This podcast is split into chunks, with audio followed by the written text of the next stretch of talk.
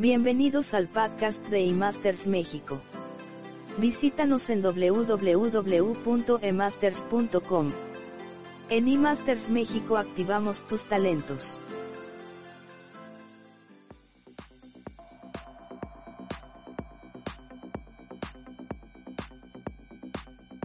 Si alguien nos preguntara si este es un buen momento para iniciar un negocio, la respuesta es sí.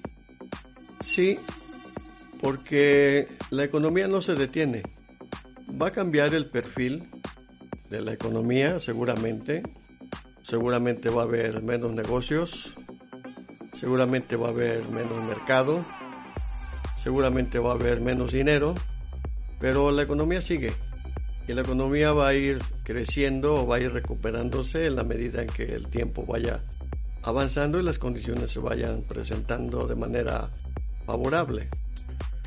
Si bien es cierto que podemos pensar que estamos en un entorno local y que no nos afecta la economía mundial, la verdad es que ya el mundo es tan amplio en el sentido de que lo que sucede en un lado del mundo puede contribuir a mejorar la economía de un país como el nuestro o a empeorarla.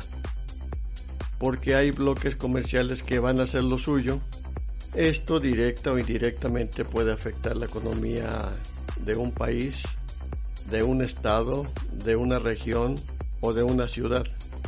Volviendo al punto si es conveniente abrir un negocio o no, la respuesta es que sí. Solamente con dos recomendaciones de nuestra parte.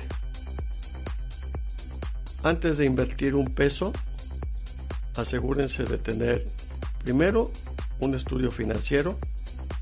Este tema ya lo compartimos en otro podcast, cómo hacer una proyección financiera para un negocio. Y el segundo paso sería tener un estudio de mercado.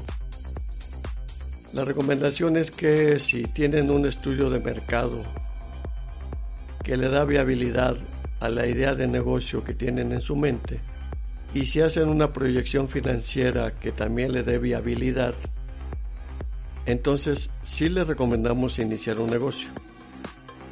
¿Por qué un estudio de mercado? El estudio de mercado nos va a indicar si lo que nosotros pretendemos ofertar hace clic en el lugar en donde lo queremos ofertar. El estudio de mercado nos da una idea mucho más clara que la que tenemos en nuestra mente si el negocio que queremos iniciar hace clic con personas que tienen la capacidad de compra de lo que nosotros ofertaremos. Pero capacidad de compra no solamente se refiere a pesos. Capacidad de compra se refiere a edades. Capacidad de compra se refiere a ubicación Capacidad de compra se refiere principalmente a necesidades a atender de ese mercado con nuestro producto o nuestro servicio. Nos dice también el grado de competencia que existe, presente o futura. Nos dice, entre otras cosas, si nuestra idea de negocio es una tendencia o es una moda, es decir, si es algo que va a tener permanencia. Es decir, un estudio de mercado nos da información completa de cómo se comportaría el mercado de acuerdo a nuestra idea de negocio. Entonces, una vez que tengan ustedes un estudio de mercado y una proyección financiera, que ambos documentos den viabilidad, entonces sí es recomendable.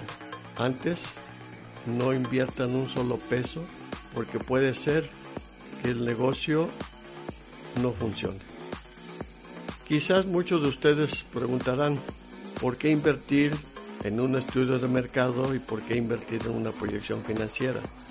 La recomendación es que es preferible gastar antes solo un poco y tener la certeza de que va a funcionar la idea de negocio a tener que invertir en el negocio y que a la vuelta del tiempo descubramos que no fue buena idea y sobre todo que no va a ser negocio.